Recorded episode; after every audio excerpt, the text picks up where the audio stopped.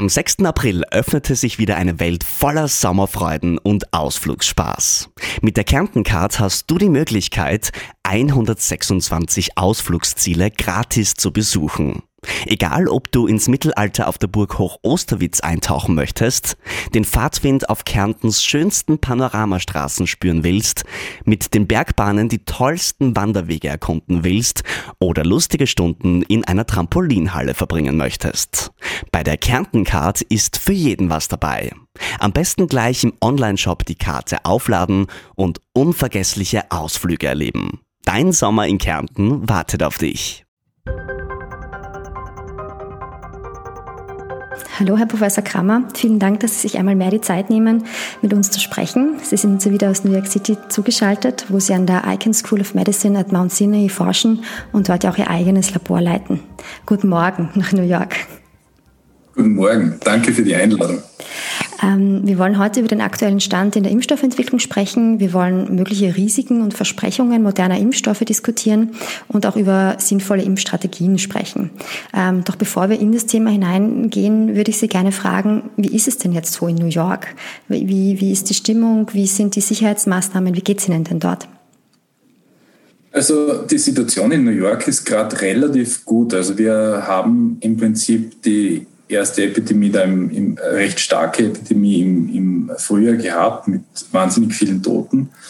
Ähm, und Ende Mai sind die Fälle dann zurückgegangen, also drastisch zurückgegangen. Über den Sommer hatten wir teilweise, also jetzt der ganze Staat New York, nicht nur New York City, äh, teilweise 400, 500 Fälle pro Tag, was ziemlich wenig ist für die Einwohnerzahl. Also das Virus war nicht weg, aber unter Kontrolle. Ähm, und das ist nach wie vor eigentlich so. Also es gibt jetzt wieder ein bisschen mehr Fälle, aber es ist nicht so, dass man wirklich einen Anstieg, einen drastischen Anstieg sieht. Also wir haben momentan zwischen 1000 und 1500 Fälle pro Tag. Ähm, es gibt Leute, Leute die ins Krankenhaus müssen, also wir haben auch Patienten im Spital, aber es ist kein drastischer Anstieg da, wie man ihn momentan in Europa oder auch in anderen amerikanischen Bundesstaaten sieht. Ähm, und wir hoffen, dass wir das unter Kontrolle halten können. Also es könnte natürlich hier auch wieder schlimm werden, aber man hat Maßnahmen gesetzt. Ähm, nach wie vor äh, tragen Leute Masken. Äh, Social Distancing wird groß geschrieben. Äh, viele Leute arbeiten auch von zu Hause, wo es geht. wir hatten jetzt den ganzen Sommer über Restaurantbetrieb nur außen, also keinen Indoor-Restaurantbetrieb. Den gibt es jetzt wieder, aber ich glaube, das sind nur ein paar Prozent. Also es darf keine, darf, es darf zu keiner vollen Auslastung kommen. Und man ist da halt sehr genau. Und wenn es da zu äh, Zunahmen an Fällen kommen, kommt in bestimmten Gegenden, äh, dann werden die Maßnahmen natürlich wieder zurückgeschraubt. Dann gibt es gar keinen Restaurantbetrieb mehr. Äh, da kann man Schulen schließen und so weiter und so fort. Also ähm, man reagiert da relativ schnell, wenn, da, wenn man irgendwo sieht in einer, in einer Community, in einem Stadtteil, äh, dass die Fälle raufgehen.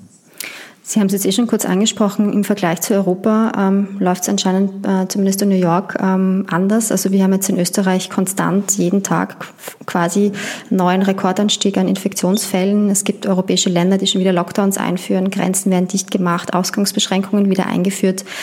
Aus der Perspektive, aus der Ferne, was, was haben wir denn hier vermasselt, damit das, damit, also, so dass es in, in Europa anscheinend wieder, wieder so, ähm, ja, die Pandemie wieder so aufleben konnte? Ich glaube, man kann da den Kontrast nicht zwischen Europa und äh, Nordamerika ziehen. Kanada gehen die Fälle rauf, überall in den USA gehen die Fälle rauf. Äh, New York und ein paar andere Bundesstaaten sind da die Ausnahme. Ähm, was natürlich traurig ist, ist, in den USA waren, war die Fallzahl immer hoch. Also wir haben auch im Sommer eine Welle gehabt im Süden. Wir hatten gestern die meisten Fälle an einem einzigen Tag, also 83.000 Neuinfektionen an einem einzigen Tag in den USA. Also man kann ja nicht davon reden, dass wir besser dastehen als Europa. Ähm, aber ich glaube, Europa hatte die Situation im Sommer unter Kontrolle. Ähm, also wenn man von Österreich redet, Österreich hat im Frühjahr wahnsinnig gut reagiert. Es ist nicht wirklich zu einer, zu einer großen Expansion von Fällen gekommen. wenn man sich das anschaut, es gab Tote, es gab viele Leute in der Intensivstation, aber man hat das schnell in den Griff bekommen. Ähm, und es ist halt jetzt traurig zu sehen, dass man das, äh, dass man das nicht aufrechterhalten hat können. Ähm, und ich glaube, im Sommer war es eben leichter. Vermutlich ist das Virus im Sommer weniger infektiös äh, wegen der höheren Temperaturen. Also wir sehen eine gewisse Saisonalität äh, bei anderen humanen Coronaviren auch. Äh, das wird wahrscheinlich ähnlich sein beim SARS-Coronavirus 2. Und leider hat man die Situation nicht genützt. Also ähm, das, ist, das ist irgendwie das Problem. Man hätte das unten halten können.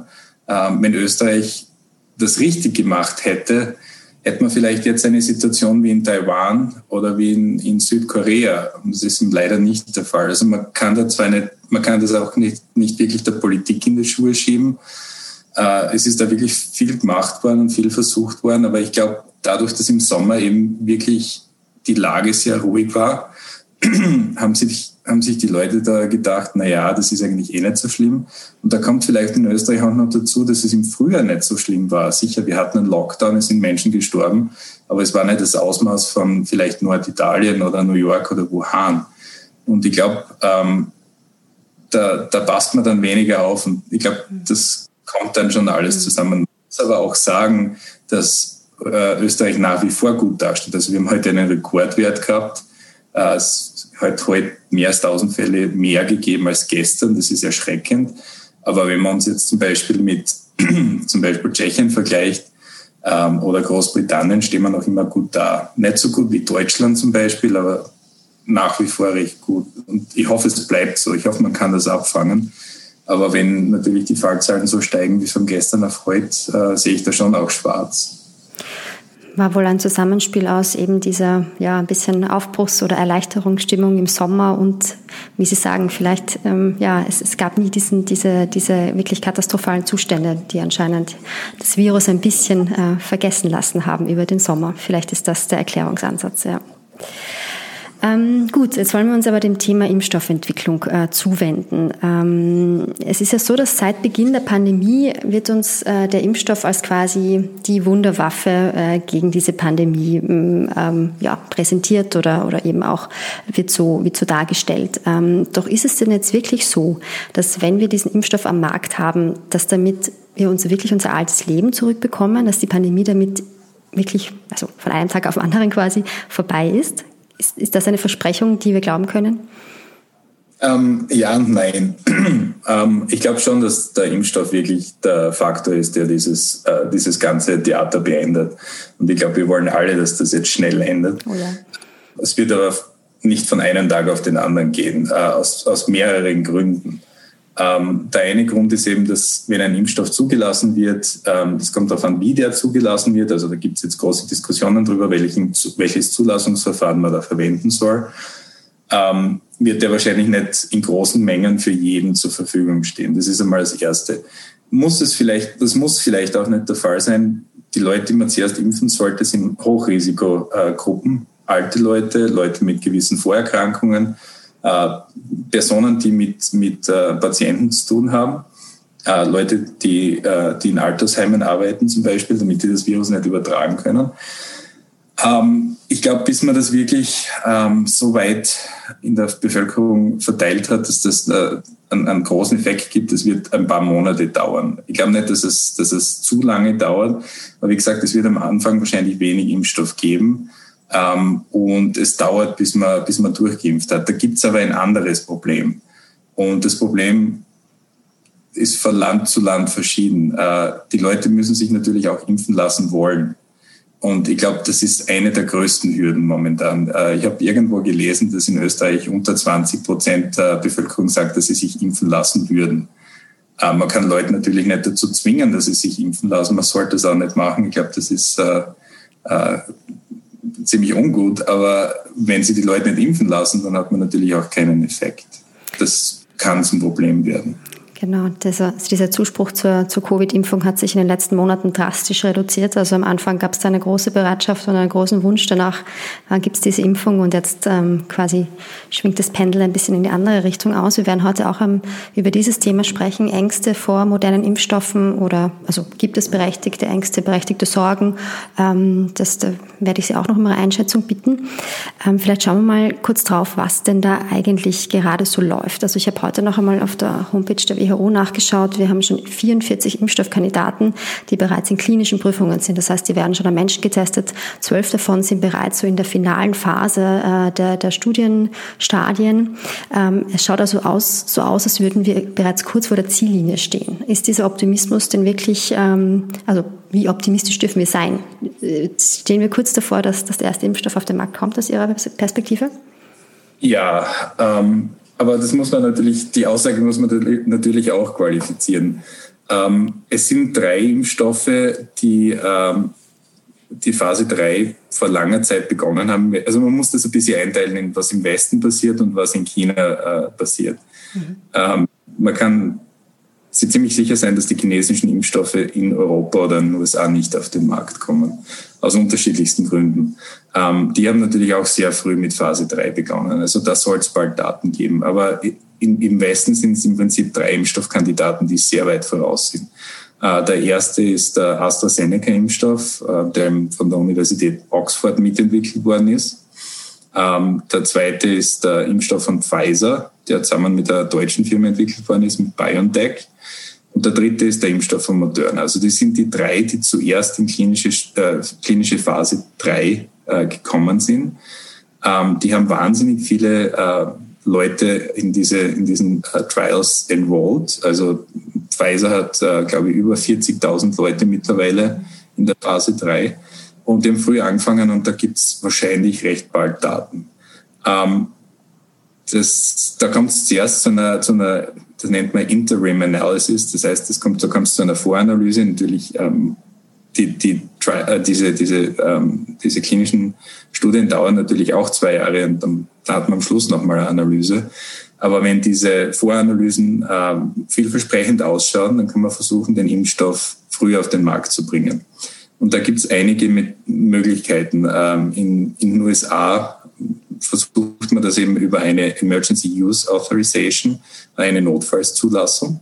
Ähm, das ist mit einigen der Medikamente, die man eben einsetzt, Remdesivir zum Beispiel, zum Beispiel äh, auch passiert. Ähm, und es gibt ähnliche, ähnliche Wege, das in Europa über die EMA zu machen, die, Emergency, äh, die, die uh, European Medicines äh, Agency. Ähm, und das ist der wahrscheinlichste Weg. Und die Erwartungshaltung ist, dass das in den USA noch 2000, äh, 2020 passieren wird. Da gibt es gerade große Diskussionen darüber, wie man das am besten macht, weil natürlich, wenn man, den Impfstoff, wenn man jetzt einen Impfstoff zulässt, auch wenn das nur eine Notfallszulassung ist, äh, dann müsste man ethisch halt auch sagen, die ganzen Leute, die jetzt in diesen Phase 3 Studien, die, die in der Kontrollgruppe waren, also den Impfstoff nicht bekommen haben, man die dann auch impft. Da verliert man dann natürlich wahnsinnig viele Daten, weil man weiß dann zwar vielleicht über drei, vier Monate, dass der Impfstoff geschützt hat, aber wenn man dann alle Kontro Leute in der Kontrollgruppe impft, ähm, dann kriegt man keine Daten über lange Zeit mehr. Das ist wird ein Riesenproblem. Und da wird jetzt gerade diskutiert, wie man das am besten macht. Aber die Erwartung ist, dass äh, zumindest Pfizer genügend Daten hat, um irgendwann im November für, für eine Notfallszulassung ansuchen zu können. Und dann geht's los. Ähm, und in Europa ist das ein bisschen schwerer abzuschätzen, weil ähm, im Prinzip das Verfahren ein bisschen anders ist. Also es ist nicht so, dass die, die Firma, die den Impfstoff entwickelt, wartet, bis sie genügend Daten haben und dann quasi diese Daten übergibt, sondern es gibt, das ist, das nennt man äh, im Prinzip äh, Rolling Basis. Das heißt, AstraZeneca zum Beispiel übermittelt der EMA laufend Daten. Das heißt, die sehen andauernd, was, was passiert. Und da weiß man natürlich nicht, wie viele Daten nötig sind, um einer, damit es zu einer Zulassung kommt. Also da kann man, kann man vielleicht äh, schauen, vielleicht gibt es da eine Überraschung in Europa. Also das weiß man nicht genau. Mhm. Aber wie Sie gesagt haben, also wir sind da ziemlich knapp ähm, an der Ziellinie, ehrlich gesagt. Das klingt optimistisch. Ich, vielleicht erklären wir nur noch ganz kurz, was Sie am Anfang beschrieben haben, ähm, Kontrollgruppe und, und geimpfte Gruppe. Das heißt, äh, so eine Impfstoffstudie ist so aufgebaut, dass natürlich eine Gruppe mit einem echten Impfstoff geimpft wird und als Kontrollgruppe wird ein Placebo geimpft, um abschätzen zu können, die Wirksamkeit dieser Impfung. Habe ich das so richtig Ja, genau. Gesagt? Es ist meistens 50-50. Also wenn man 30.000 Leute hat, kriegen 15.000 die Impfung und 15.000 kriegen im Prinzip eine Salzlösung initiiert. Oder AstraZeneca, die haben einfach einen anderen Impfstoff verwendet, der schon am Markt ist und zugelassen ist und der äh, keinen Schaden anrichtet, äh, Meningokokken-Impfstoff. Ähm, und dann schaut man, wie viele Fälle, wie viele Erkrankungen hat man in der Kontrollgruppe und wie viele Erkrankungen hat man in der Gruppe der Geimpften. Und äh, so wertet man das dann aus. Also, ähm, und, und darum dauert es manchmal auch Zeit, weil man muss natürlich genügend Fälle in der Kontrollgruppe haben, mhm. um sagen können, naja, da ist jetzt ein Unterschied zwischen Kontrollgruppe und Impfstoffgruppe. Ne? Ähm, und das ist halt äh, leider ein Zeitfaktor, der da, der da mit reinspielt. Ähm, nur so als ein als Fun Fact, ich habe mich am Montag äh, für die Pfizer-Studie angemeldet. Ähm, und bei mir ist jetzt gerade das große Rätselraten, ob ich jetzt in der Placebo- oder in der Kontrollgruppe bin. Das weiß ich natürlich nicht. Das weiß auch der Arzt, der mich geimpft hat, nicht. Also diese Studien sind normalerweise double blind. Das heißt, dass die Leute, die die Impfstoffe verabreichen, nicht wissen, wer in der, in der Kontrollgruppe ist und wer in der Impfstoffgruppe und auch der Proband weiß das nicht. Ah, das ist ja spannend. Das heißt, Sie sind jetzt einer, einer der Versuchspersonen quasi. Fühlen, ja, richtig. Fühlen Sie sich jetzt anders, äh, leben Sie jetzt anders im, im, Wissen, dass Sie vielleicht ja schon geimpft sind oder hat sich da gar nichts verändert für Sie? Ich glaube, äh, als Wissenschaftler, der sich mit Impfstoffen beschäftigt und auch an Impfstoffen arbeitet und eigentlich im Labor sieht, wie gut RNA-Impfstoffe funktionieren, wäre schon lieber in der Impfstoffgruppe. Mhm. Okay, ja spannend. Müssen Sie uns dann erzählen, äh, wenn Sie die Auflösung mal bekommen sollten am Ende der Studie. Ähm, jetzt haben Sie schon ein weiteres Thema angesprochen, ähm, nämlich das Thema Messenger-RNA-Impfstoffe. Das ist ja das, ähm, wie Sie gesagt haben, ähm, was ja diese zwei äh, wirklichen Forerunner, also diese, ähm, diese, ja, diese führenden Impfstoffentwickler arbeiten mit Messenger-RNA-Impfstoffen. Ähm, was heißt denn das jetzt genau? Wie funktioniert so ein Impfstoff und warum gibt es denn da aus Ihrer Perspektive auch ähm, eine gewisse Sorge in Bezug auf diese, auf diese Impfstoffe? Naja, gewisse Sorge. Also bei jedem Impfstoff hat man gewisse Sorge, dass, äh, dass es Nebenwirkungen geben kann. Und deswegen macht man ja Phase 1, 2 und 3 Studien und schaut sich das an. Nicht? Ähm, man schaut sich das auch davor schon an. Ähm, man verimpft den Impfstoff und zwar nicht in der Dosis, die man verwendet, sondern doppelt und dreifache Dosen und man gibt den öfter, Versuchstiere und schaut sich dann an, ob da irgendwas passieren kann. Ähm, also man muss da immer die Sicherheit testen. Es ist egal, welcher Impfstoff. diese RNA-Impfstoffe wurden eingesetzt in Menschen, die sind nicht am Markt, aber es hat natürlich Impfstoffstudien mit den mit RNA-Impfstoffen gegeben.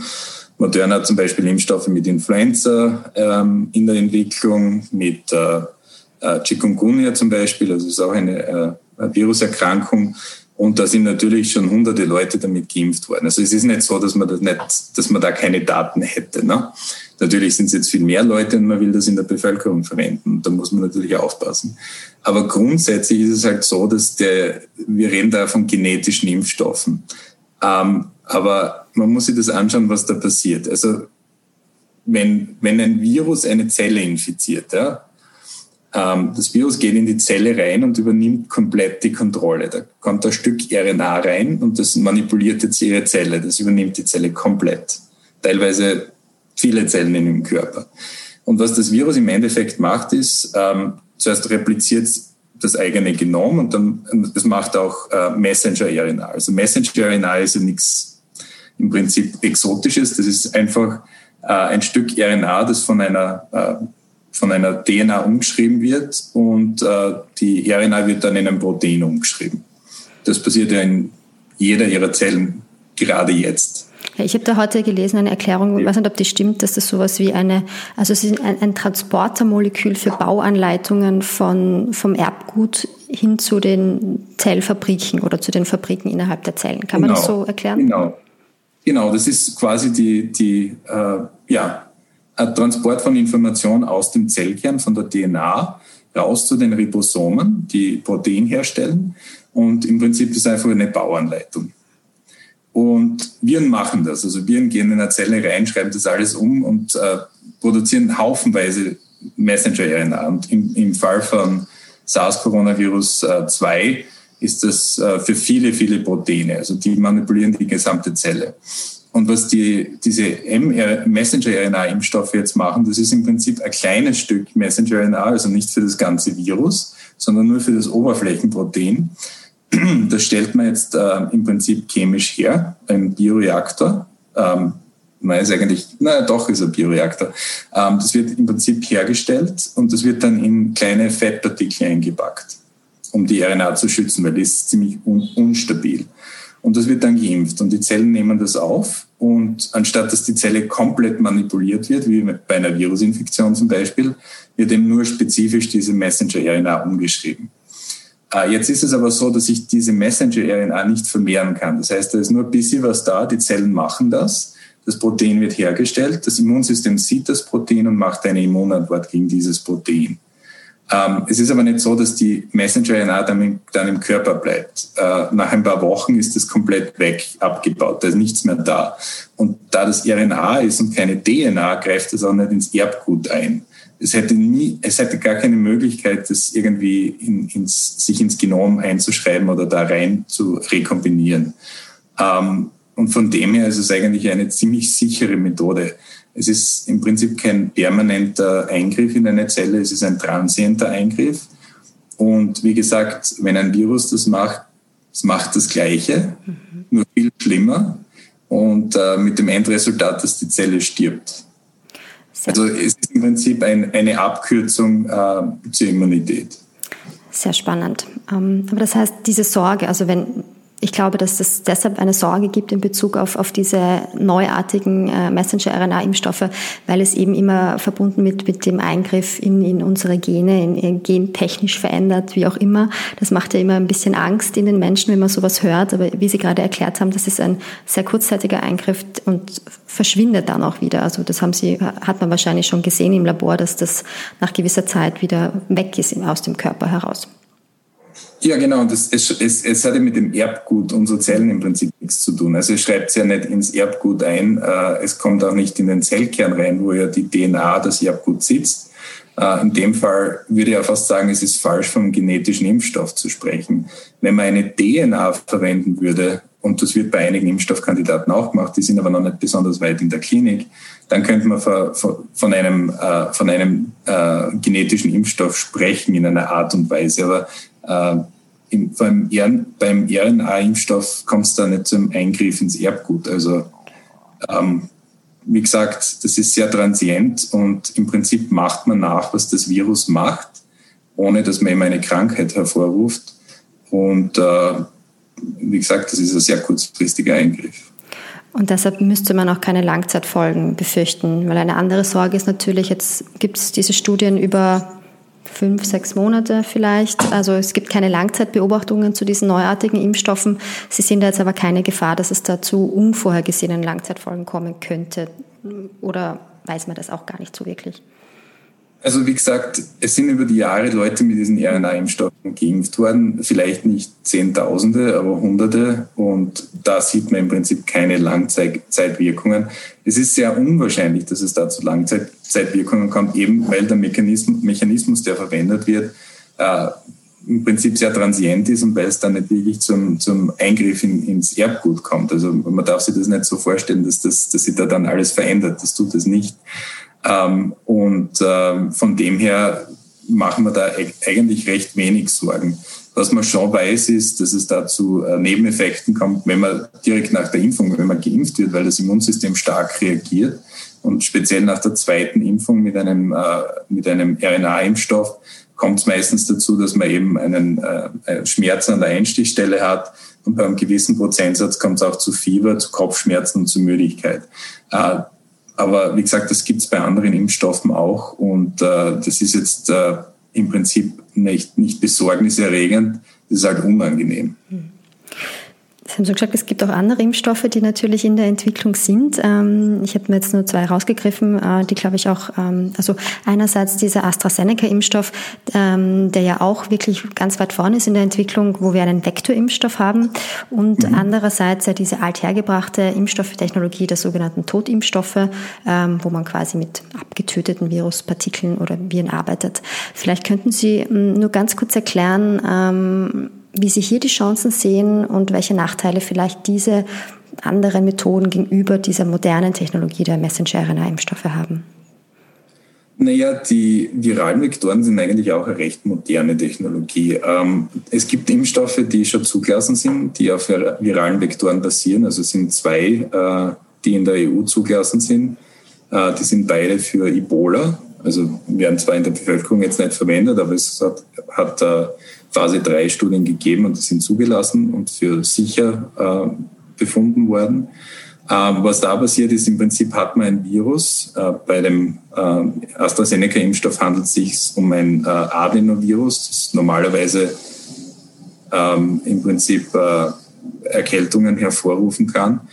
dem hat man sein eigenes Genom weggenommen und da hat man im Prinzip die Information für das Oberflächenprotein des SARS-Coronavirus 2 reingebastelt das Virus selbst, der Vektor, kann sich im Menschen nicht vermehren. Also da passiert das Gleiche. Man wird geimpft, der geht in eine Zelle rein, wie das eben dieses Virus normalerweise macht. Und anstatt dass die Zelle dann das Virus vermehrt, äh, wird einfach das äh, Oberflächenprotein vom SARS-Coronavirus 2 hergestellt. Ähm, das ist auch transient. Also das, das äh, dauert ein paar Tage, passiert das Ganze das Gleiche. das Protein wird hergestellt, das Immunsystem reagiert und damit ist die Geschichte im Prinzip vorbei. Ähm, und dann gibt es eben noch zwei Technologien, die man da ansprechen sollte. Eine sind eben diese Todvirus-Impfstoffe.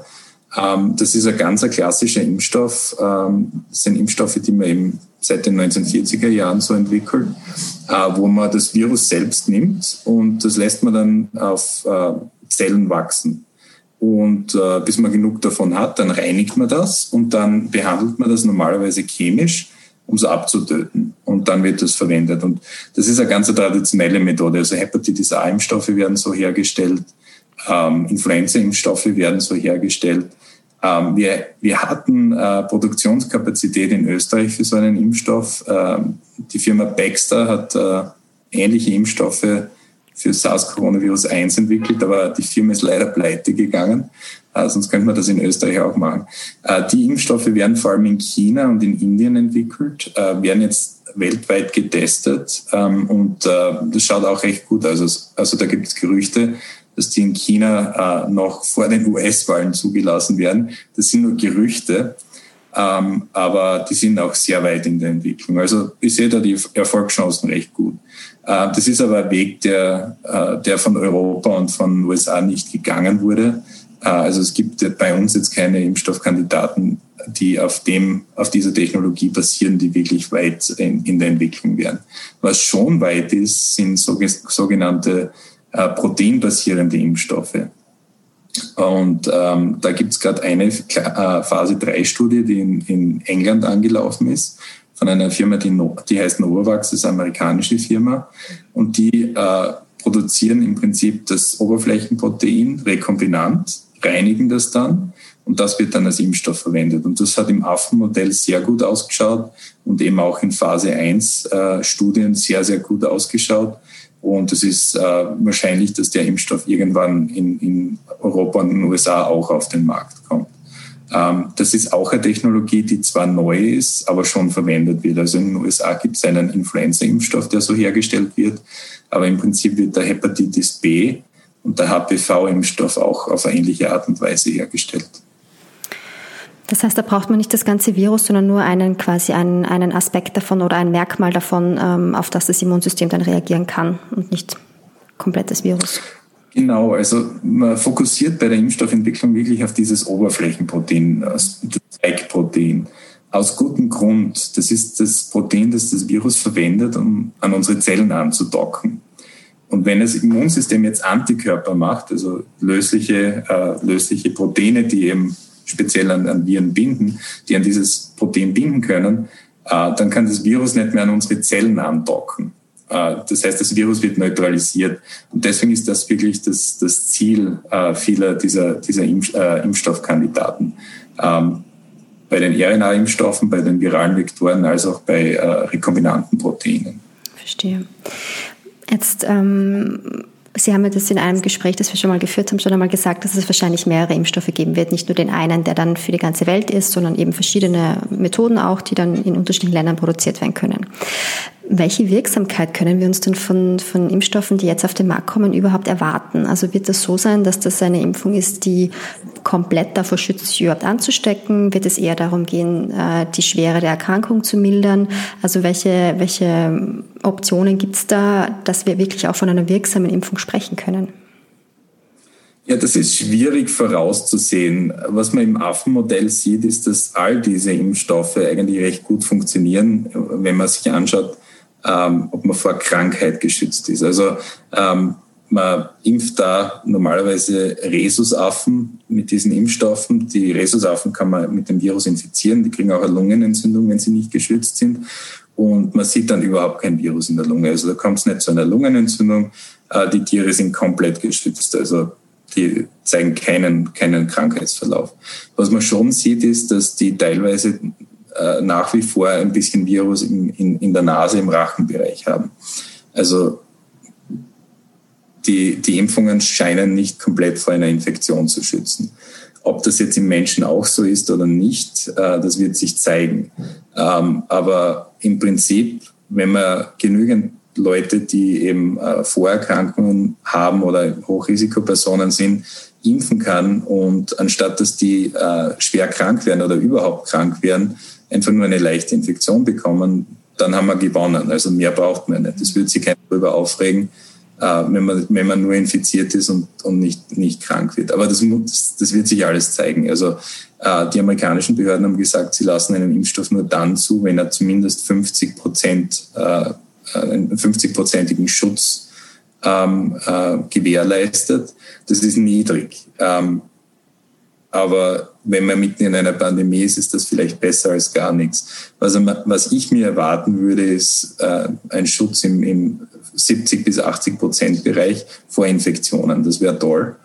Äh, das wird dann wahrscheinlich heißen, dass, er, dass der, der Schutz vor Erkrankungen, äh, vor schweren Erkrankungen und schweren Krankheitsverläufen viel, viel höher ist. Aber man wird sehen, wie gut die sind. Und die werden nicht alle gleich gut sein. Also da bin ich mir sicher, dass es da äh, Impfstoffe gibt, die besser funktionieren als andere. Ähm, aber den besten zu kriegen, ist jetzt, glaube ich, nicht, nicht wirklich äh, das, das oberste Ziel. Das oberste Ziel ist, schnell viel davon zu kriegen, um wirklich die Situation in den Griff zu kriegen. Genau, und Sie haben es eh schon mehrmals gesagt, das Wichtigste ist natürlich, diese Personen zu schützen, die ein besonders hohes Risiko für eine schwere Erkrankung haben. Das muss das Ziel sein.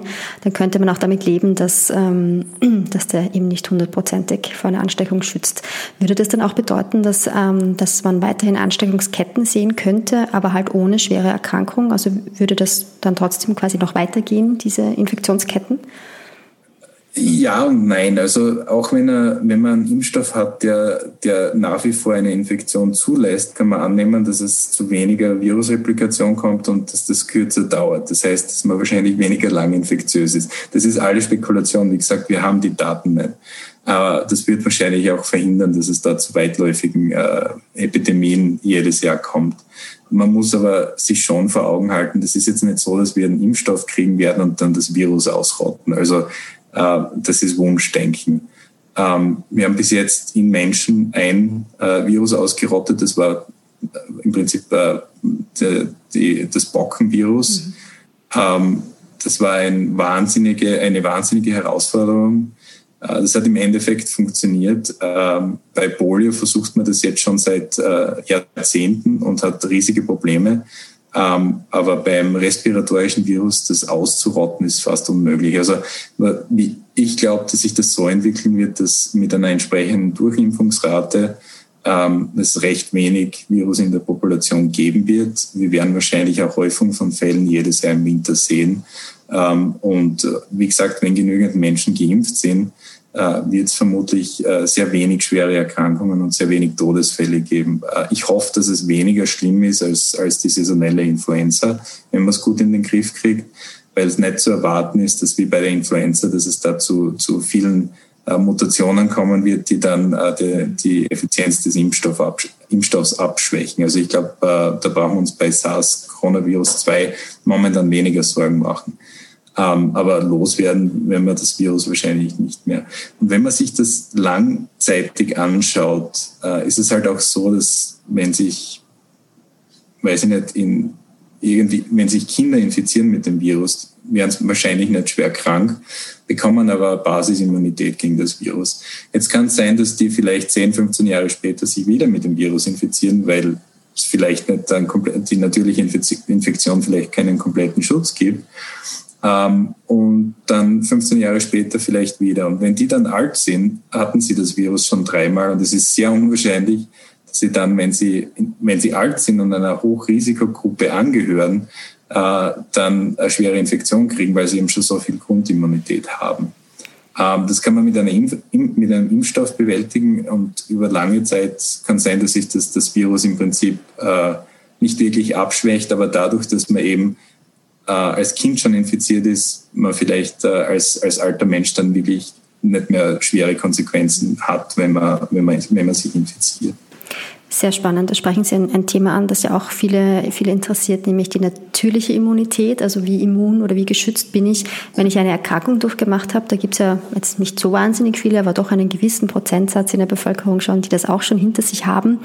Und gleichzeitig hört man schon von Fällen, ähm, wo es, also dokumentierte Fälle, wo es zu Reinfektionen kam, also innerhalb der letzten Monate. Ähm, sind das jetzt Ausnahmefälle, Einzelfälle? Ähm, von welcher Immunität, natürlichen Immunität würden Sie denn ausgehen, nachdem man eine, eine Erkrankung durchgemacht hat. Sie haben jetzt gerade bei Kindern von 10 bis 15 Jahren vielleicht gesprochen. Ist das eine realistische, äh, ein realistischer Horizont? Ähm, man weiß es nicht. Also das ist, das ist schwierig zu sagen. Ähm, was wir sehen ist, dass wenn man, wenn man sich infiziert hat, man kriegt Antikörper, man entwickelt T-Zellen, äh, die im Virus infizierte Zellen auch bekämpfen können. Ähm, es gibt äh, Reinfektionen, eine Handvoll weltweit, was sehr wenig ist. Ähm, und äh, ein Teil dieser Reinfektionen ähm, passieren in, in Leuten, die ein abgeschwächtes Immunsystem haben und bei der ersten Infektion eigentlich keine Immunantwort entwickelt haben. Ähm, und äh, es gibt dann noch zwei, drei Leute, der Fall in Hongkong zum Beispiel, das ist eine Person, die keine Antikörper oder sehr wenig Antikörper nach der ersten Infektion gemacht hat ähm, und dann eben nicht geschützt war.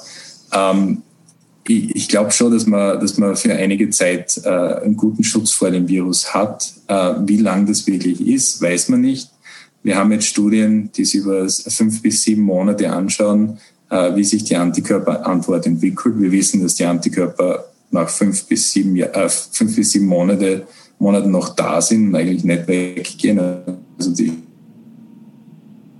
die Anzahl der Antikörper stabilisiert sich dann eigentlich schon.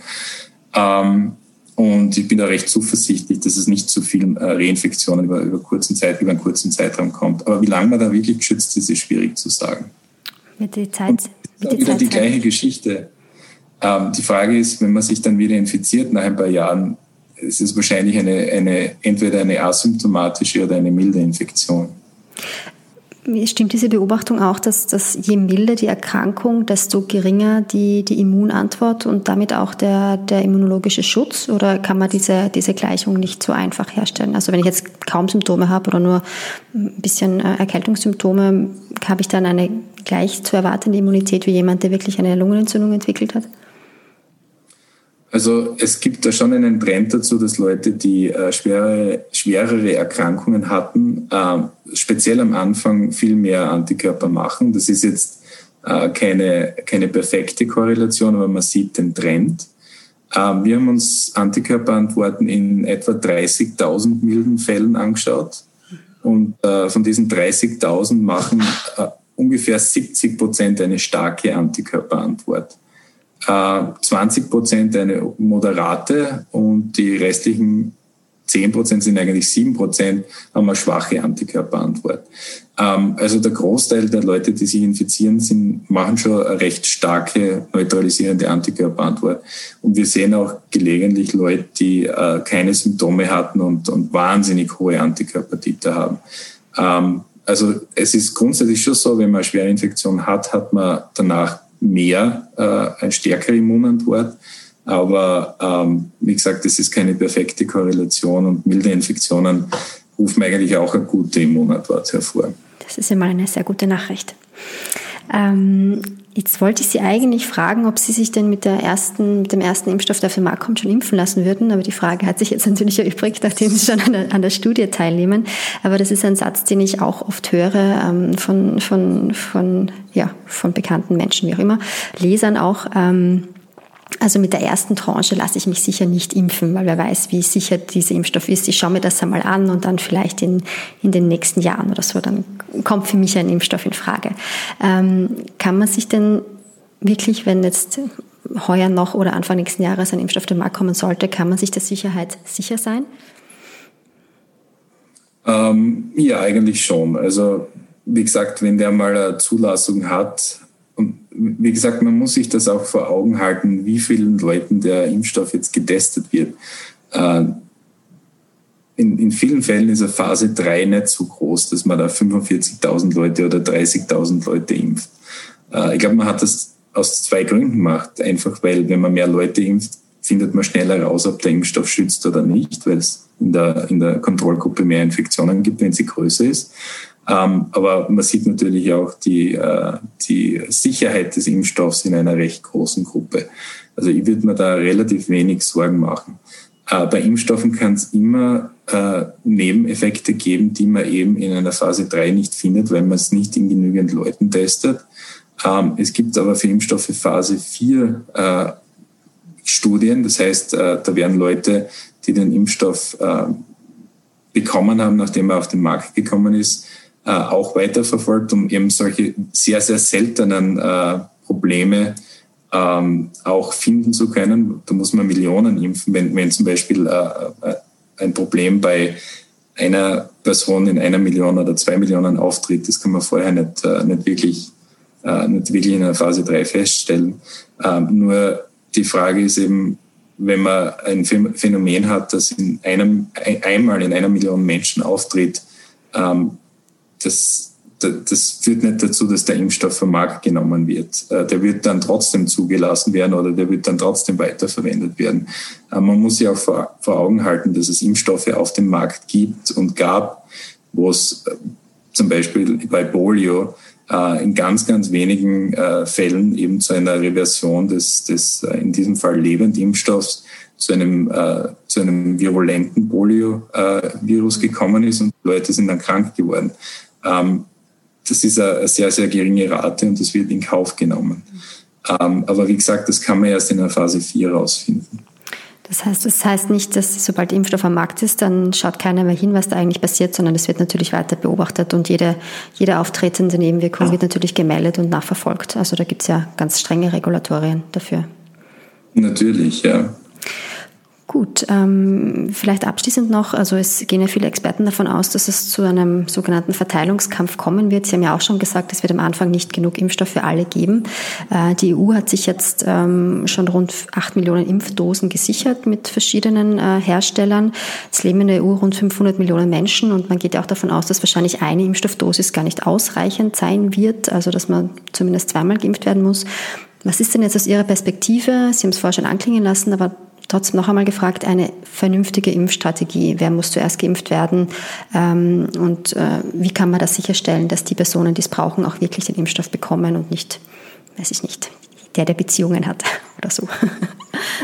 Naja, man, man kann das schon irgendwie festlegen. Äh, da gibt es natürlich, es gibt ja auch für andere Impfstoffe äh, Richtlinien, wer, Impf, wer, wer Impfstoffe bekommen soll und wer Impfstoffe nicht bekommen soll. Ähm, und man muss sich das im, in Österreich auch überlegen. Ähm, ich bin sicher, dass die Regierung da schon einen Plan hat, äh, wer denn zuerst bekommt. Und wie gesagt, am vernünftigsten ist eben, dass man sich anschaut, wer hat ein hohes Risiko, Risiko einer schweren Erkrankung. Äh, und die Leute sollten dann zuerst geimpft werden. Und dann sollte man sich auch anschauen, wer hat ein hohes Ansteckungsrisiko. Und äh, die Leute sollten eben auch geimpft werden. Und da muss man sich anschauen, wer könnte, wenn er sich infiziert, Leute in einer Hochrisikogruppe in Gefahr bringen. Wie gesagt, Pflegepersonal in Altersheimen. Äh, und die sollten auch zuerst geimpft werden. Also man, man sollte sich das äh, wirklich durchdenken, wie man das macht. Äh, wie das dann durchgesetzt wird, ich glaube, da gibt es in Österreich schon Mechanismen, wie man das macht. Also da machen wir jetzt relativ wenig Sorgen drum.